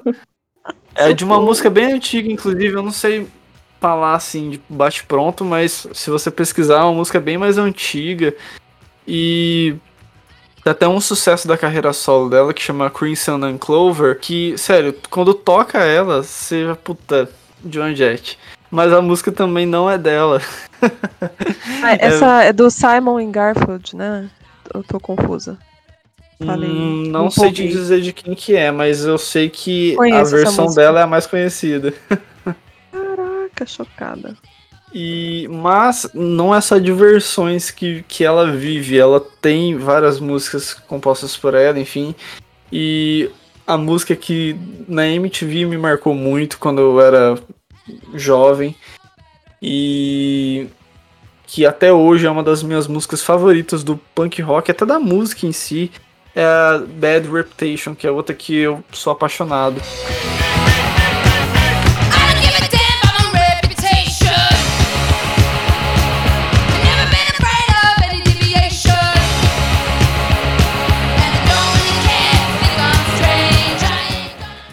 Acho que é difícil vocês lembrarem de uma cantora que toca um instrumento ao mesmo tempo, tão famosa quanto a Joan Jett e tão antiga quanto ela. Porque, pelo menos assim, na minha cabeça, sempre é uma cantora, mas uma cantora que toca guitarra lá desde os anos 70, eu realmente não me lembro se tem alguém antes da Joan Jett ou alguém tão marcante quanto a Joan Jett. Eu acho que isso é um- uma coisa bem foda dela na música. Gente, não, e a, a Joan Jett, eu assisti o filme das Runaways e faz muito tempo. E eu confesso que eu conheci muito sobre a banda ali, conhecia uma ou duas músicas, mas assim, eu, quando eu penso na Joan Jett, eu sempre lembro daquela mulher sisuda, de cabelo escuro, com aquele corte meio mullet, meio pixie, assim, não sei. E, e assim, que personalidade também, né? Não sei, eu sempre fico, assim, sabe? Encabulada mesmo. Eu fico pensando, se eu conhecesse a Joan Jett. Porque ela é muito incrível, gente. E realmente tem músicas que, pra mim, são dela. Assim, não é versão, agora é dela. É, então, mesma sensação. Eu não, eu não conheço Joan Jett, eu estaria mentindo aqui se eu dissesse que conheço história, que conheço carreira, coisa do tipo. É mais um, um nome clássico, assim, que eu não acompanhei. Mas todas as músicas que o Bruno falou, tipo, tá, como assim na dela, sabe? É, é muito doido, porque fica, fica eternizado na voz da pessoa, sabe? E como assim seja outra pessoa?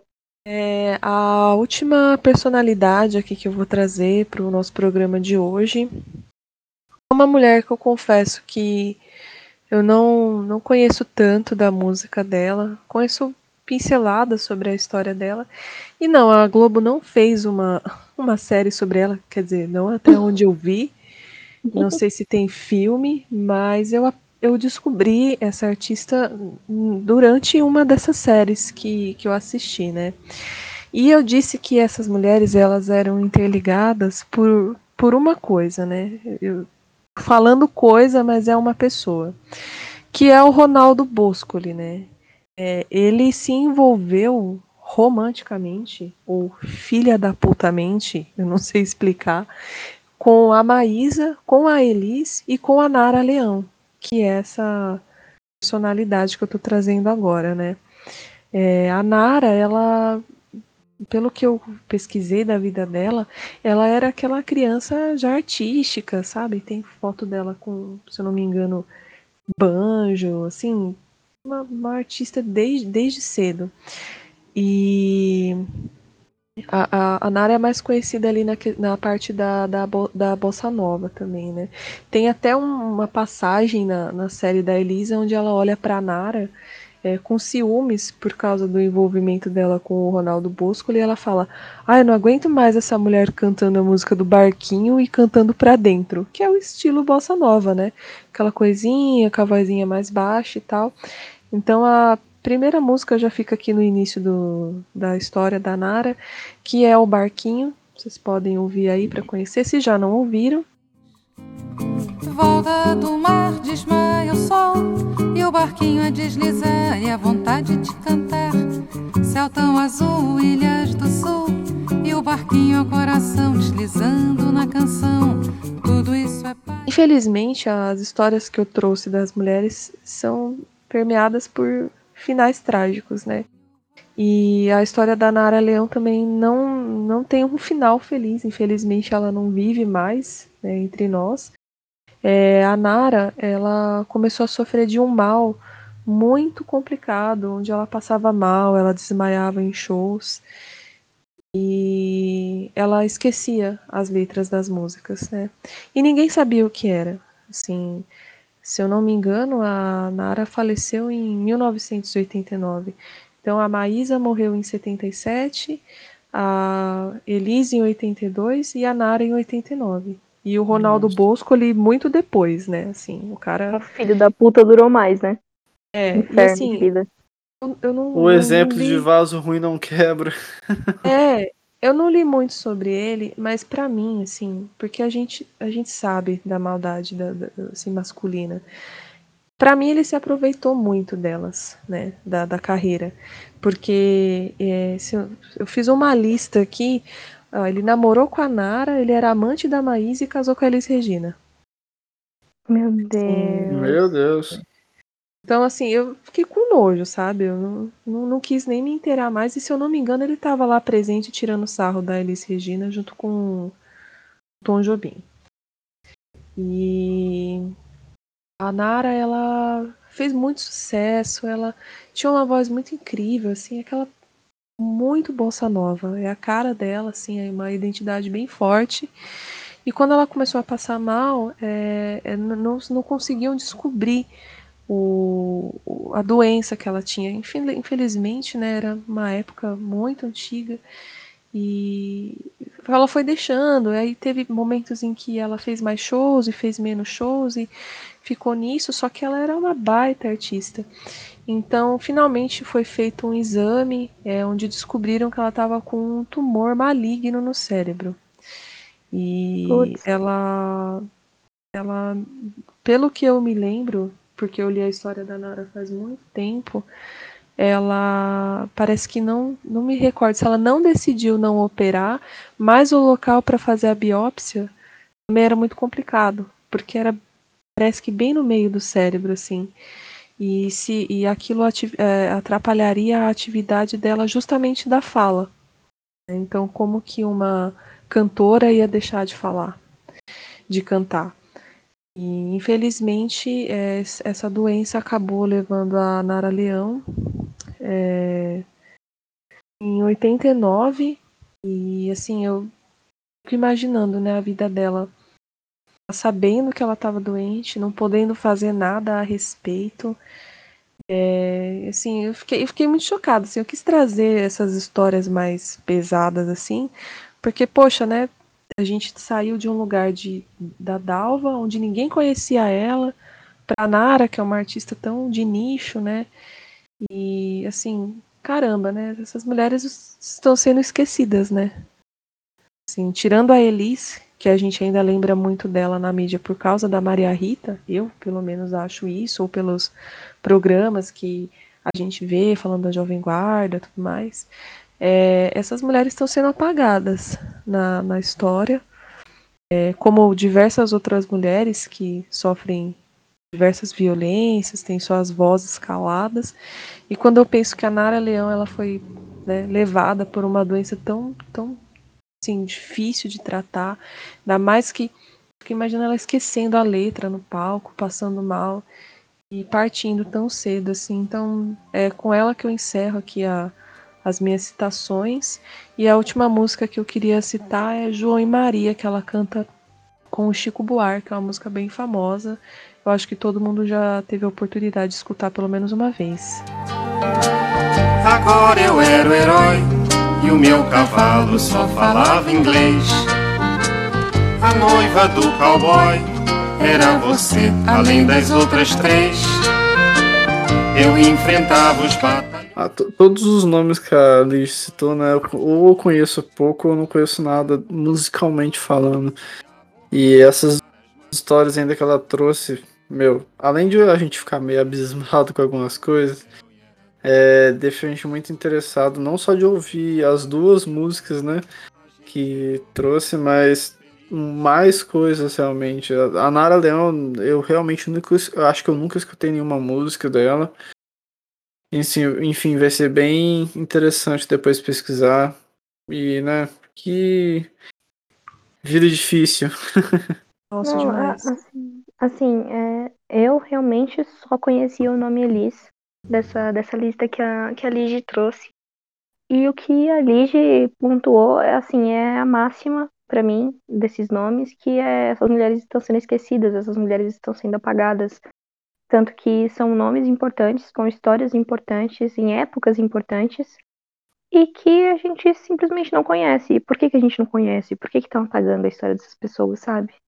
É, é muito, é muito duro, muito triste pensar nisso. Por que que estão fazendo isso? Por que que isso está acontecendo?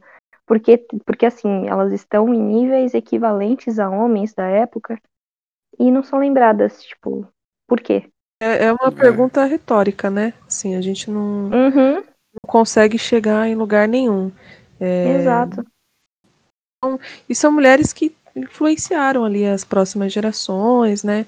É, eu não sei como que essa memória musical feminina poderia ser é, resgatada, eu nem acredito que não, porque assim, o estilo ser resgatado não, porque a gente está num momento musical muito diferente. Mas, gente, eu Uhum. sei lá, vamos pegar um hectare de algum latifundiário e vamos fazer um museu da música feminina. Eu sei lá, gente, é preocupante isso. Imagina a Anitta sendo esquecida daqui 100 anos, igual a Dalva. É, não, e, e, assim, é bizarro, tipo, de ver que é tão difícil de encontrar nomes. Não, é- não é que é difícil encontrar nomes, tá surgindo gente nova o tempo inteiro. Mas, tipo, nomes grandes, nomes marcantes. Por quê, sabe? E uma coisa que também me, me colocou pra, pra pensar aqui é que, tipo, nenhuma das, pessoas- das mulheres que a gente citou, e a última que eu vou citar agora, nenhuma é negra. Tipo, por que, que é tão difícil, sabe? Por que, que, por que, que a gente tem tanta dificuldade em encontrar artistas grandes e artistas que representam minorias? Sabe? É, Nossa, deu até uma dor aqui, caramba, verdade. É é foda. E assim, não é nem que não tem, por exemplo, a Elsa, Elsa Soares. É um nome Nossa, enorme. E, e por que que esses nomes não vêm na nossa cabeça, sabe? Eu acho que é uma coisa até pra gente, pra gente refletir Elza, e, e pensar, E tipo, né? exato, sabe? É, assim, por que que a gente não lembra, sabe? Tô até triste aqui. Não fique triste. Não, esse programa me deixou muito mexida. É, então, eu, eu não imaginei que seria assim, de verdade. Também não. É, eu acho até difícil comentar alguma coisa além. Mas a gente vê que tem muita mulher, elas são incríveis, mas sofreram muito também no modo geral. Isso é triste demais. Tipo, por- você vê, é muito doido porque história de mulher tá sempre ligada a sofrimento, Pois velho. é. Tipo, que coisa bizarra. É, não tem nenhuma assim, ai, que fácil, né? Você cantora aqui. Nossa. É, sabe? É, é muito doido, assim. É, é, né, chega a ser nojento, de verdade. É Sim.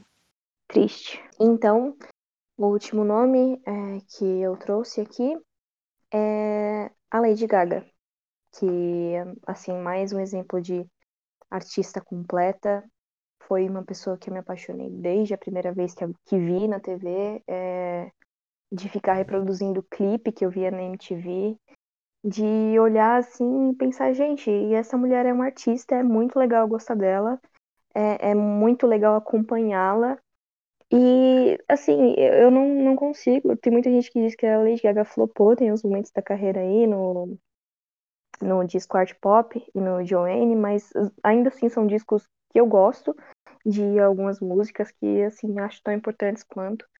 Então, assim, eu lembro de, de assistir Paparazzi e assistir Bad Romance na MTV e ficar abismada, alucinada com aqueles clipes e com tanta informação e com tanta sabe, é- era um momento de muita euforia, assim, para uma criança e foi sensacional. Acompanho Lady Gaga desde sempre e que mulher, assim, sempre muito boa na, no que fez, em tudo que fez, né? A gente viu o, o filme aí Nasce uma Estrela, que sensacional. É, compôs as músicas do filme, inclusive.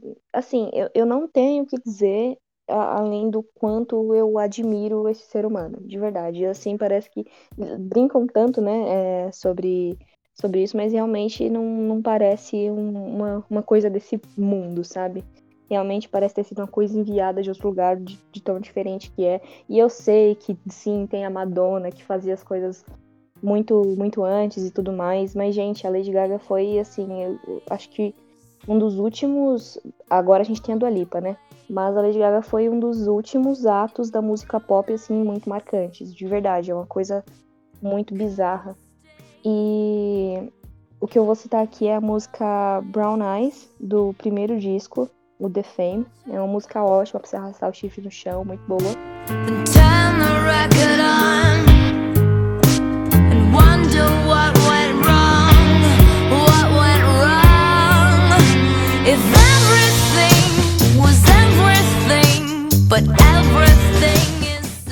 E a outra é a última aí do último disco, esse hino da, da juventude com saúde mental desgastada, né? A música 911, que perfeita, letra incrível, clipe incrível.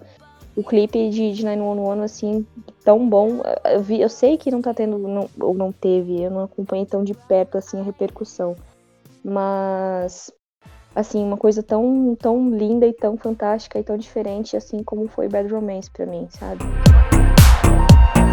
Turning up emotional faders, keep repeating self-fading praises. I have heard enough of these voices, almost like I have no choice.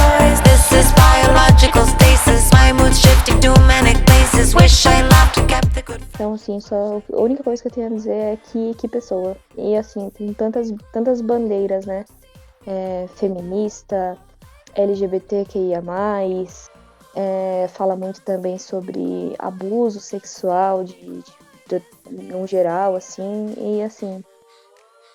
Ai, gente, eu, eu gosto muito dessa pessoa, de verdade. Nossa, esse, esse clipe. Ai, eu não sei nem por onde eu começo, mas a Lady Gaga, ela é muito marcante mesmo. É, quantas vezes eu assisti Bad Romance? Não sei. Nossa, sim. Eu não sei, eu achava aquele clipe assim, eu ficava impressionada com a estética, né? E tem a questão do sapato dela, né? Uhum. Que é do, do Alexander McQueen, né? E ele ele se matou, né? Esse, esse estilista. Isso eu já não E sei. é, Nossa. que é aquele sapato Quando a gente dela acha que parece um vaso. gente... É, então, quando a gente acha que vai ficar feliz, veio mais uma notícia É. triste, né? Eu, eu fiquei muito impactada, porque eu, eu nunca tinha visto um sapato daquele que ela usa, que é muito engraçado aquele formato. E eu falei, gente, sei lá, vou pesquisar aqui sapato da Lady Gaga. E parece que eles tinham uma amizade ali. Ele já tinha desenhado o sapato pra ela, e depois ele tinha problemas e problemas, ele acabou tirando a própria vida. E, e aí eu sempre, sempre que eu vejo esse clipe, eu lembro, né, da história desse estilista. Eu acredito que eu esteja falando o nome correto. E eu não, não sou a maior fã da Lady Gaga, mas eu sempre fico impressionada com as coisas que ela faz. É, a, minha, a minha música favorita dela é You and I. E, Nossa, eu incrível. nem- não sei quantas vezes eu ouvi aquele clipe, eu gosto muito. Do alter ego Uhum. dela. Como é que é o nome, gente? Joe Calderone. É... Ai, ai, eu sei, menina. Eu não vou É, lembrar o nome, mas eu sei do que você tá Parece um falando. personagem do Greasy, né? E, É, exato. e aí teve esse, esse último clipe, o 911, e, e esse clipe, esse. Eu não sei, eu não consigo falar. Eu tive que assistir muitas vezes. Que eu falei, não, pera, vamos lá. Deixa eu entender. Não, eu vou assistir de novo. Porque não é possível que a Lady Gaga fez um negócio desse. E eu, eu fiquei muito chocada quando eu entendi o que estava acontecendo. E eu falei, eu tô É, tendo um delírio. Assim, eu preciso. E eu fiquei, eu acho que todo mundo teve esse impacto, né? Não, eu vou ver de novo. Não, eu vou pegar a referência da referência dentro do clipe. E eu falei, gente, Não. olha, sinceramente, sem palavras. Não, é absurdo. Assim, a Lady Gaga é assim como a Luísa, pra mim, meu, um- uma artista de muitas versões, sabe? E a Lady Gaga, ela ela mostra pra mim o que a gente normalmente espera de um artista, ainda mais na, na época atual, né? Tipo, a gente espera muita coisa, a gente espera que a pessoa entregue muita coisa, e eu sempre senti isso da Lady Gaga, uma pessoa que sempre se entregou muito pra entregar muito pra gente, sabe? Sim, Incrível. sempre incrível. surpreendendo. Exato. E assim, é, querendo ou não, quando você é um artista, é, é até meio que esperado que você incomode as pessoas. E a Lady Gaga faz muito isso. Então, assim, incrível. Fica até difícil falar, complementar alguma coisa, né? Porque vocês falaram tudo. E a Lady Gaga é que nem a Sabrina falou no início. É uma artista completa. É uma das que eu também pago um pau fudido, porque é, é tanto em atitude quanto em presença, música, atriz, ela é, é realmente ela se destaca em todas essas áreas. E é muito importante que tenha artistas assim hoje em dia, inclusive no pop. E o povo fica né, tentando toda hora flopar ela, igual a Sabrina falou. É, as músicas, a qualidade das músicas é uma coisa muito pessoal, né, de cada um mesmo. Porém, ninguém repara muito em que ela sim é uma artista pop e que tenta transitar em sonoridades diferentes. É uma coisa que você pega cantoras pop, é difícil É, fazer o que ela né? faz. Que em alguns momentos ela foi para um lado mais eletrônico, mais pop, e depois vai para uma parte mais rock, igual You and I, que pô, não preciso nem falar. Depois vai para Joanne, que é meio country. Ela participou daquele filme lá, Stars Born, né? E é um. Dentro daquele filme, ela conseguiu criar músicas pop, músicas rock, enfim. A proliferação de. de um ser humano artístico igual a ela é muito raro. E eu vejo muita gente também, às vezes, é, tentando flopar por ela, acho que conseguir ser tão única perante as, as outras mulheres até da música. Não só mulheres, mas, enfim, vocês entendem o que eu tô querendo dizer. É muito incrível. E ela, ela é muito incrível. O que me deixa meio que, assim, é o famoso, nossa, você é um floquinho de neve, né? Porque, cara, é, é obrigatório você sempre ter sucesso. É obrigatório você sempre entregar o que todo mundo vai gostar. Tipo, você não pode tentar coisas novas, você não pode tentar se reinventar, fazer uma coisa diferente, seguir um estilo diferente do que as pessoas normalmente estão esperando.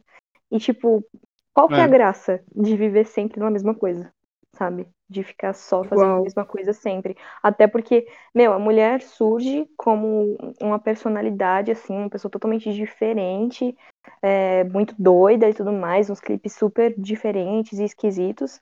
E aí, quando ela tá literalmente, né, fazendo isso, que é tentar coisas novas, tentar coisas diferentes, as pessoas criticam Pois é. e assim, por quê? Qual, qual que é o É. sentido, sabe? Não dá pra entender algumas coisas mesmo. É foda. Não dá. Eu tô aqui pensando assim, gente.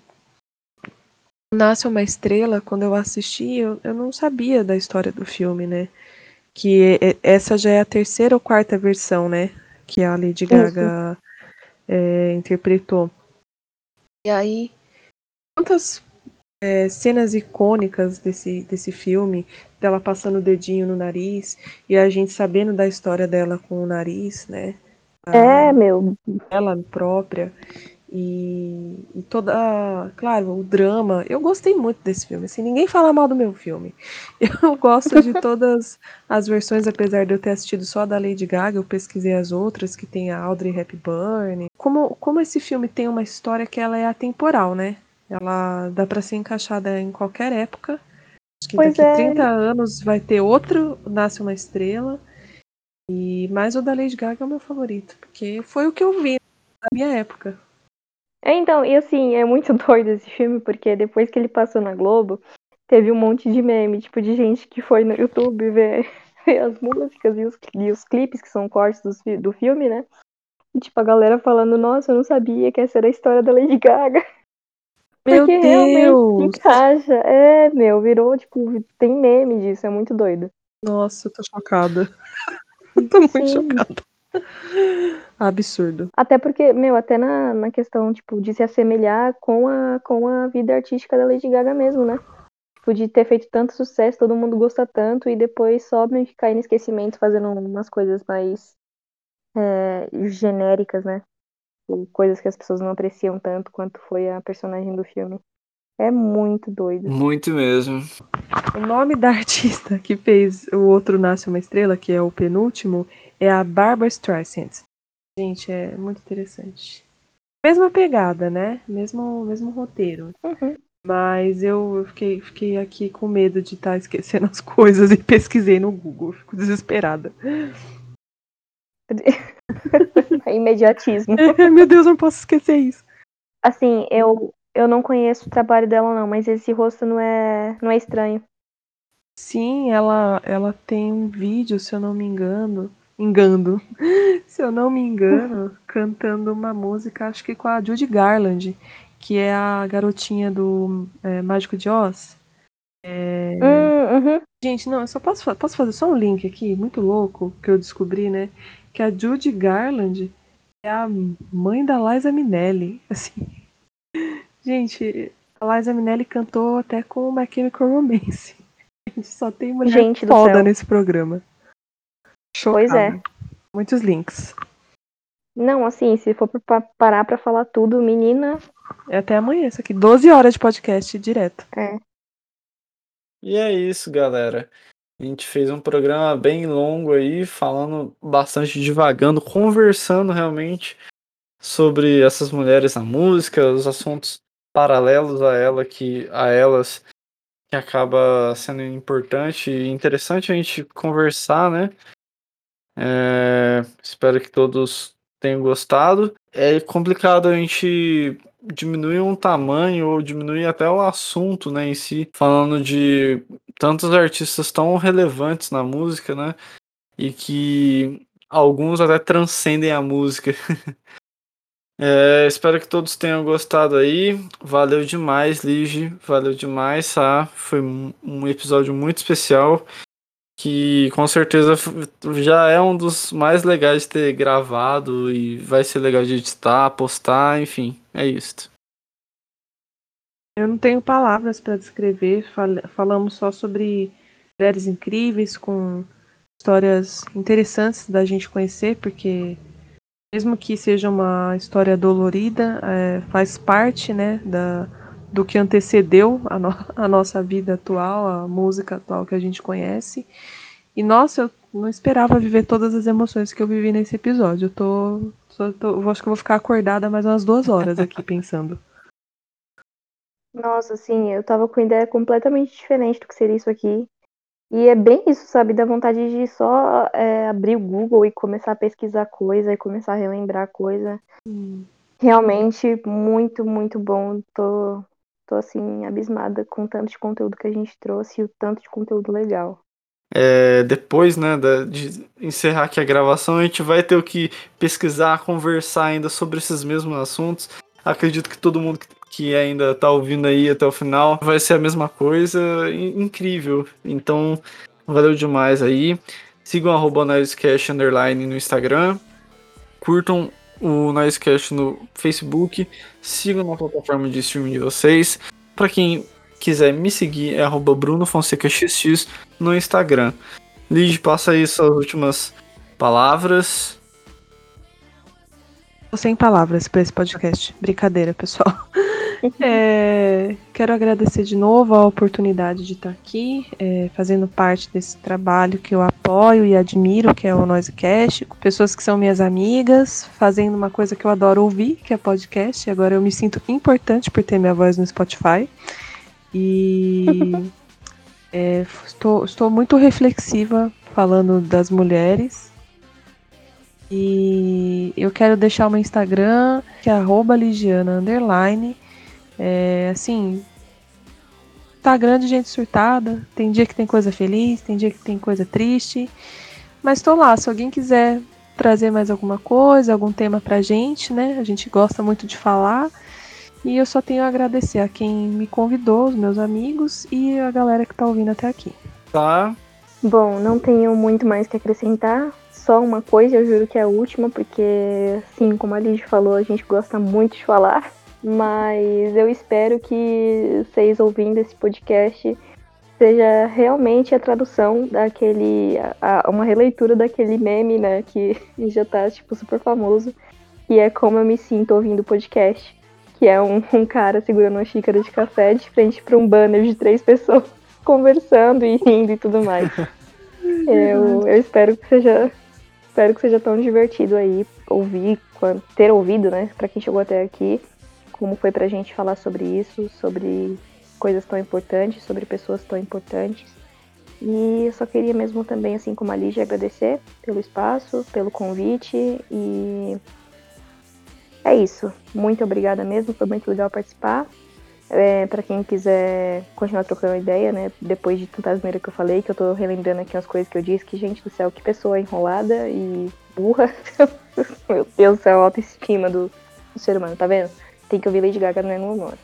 E minha, minha rede social é a Ferreira Sá no Instagram, a Ferreira Sá X no Twitter e Bibi Frederica no Instagram profissional aí de fotos. E é isso, galera. Assim a gente encerra então mais um Noise. Mega especial. Valeu de novo, meninas.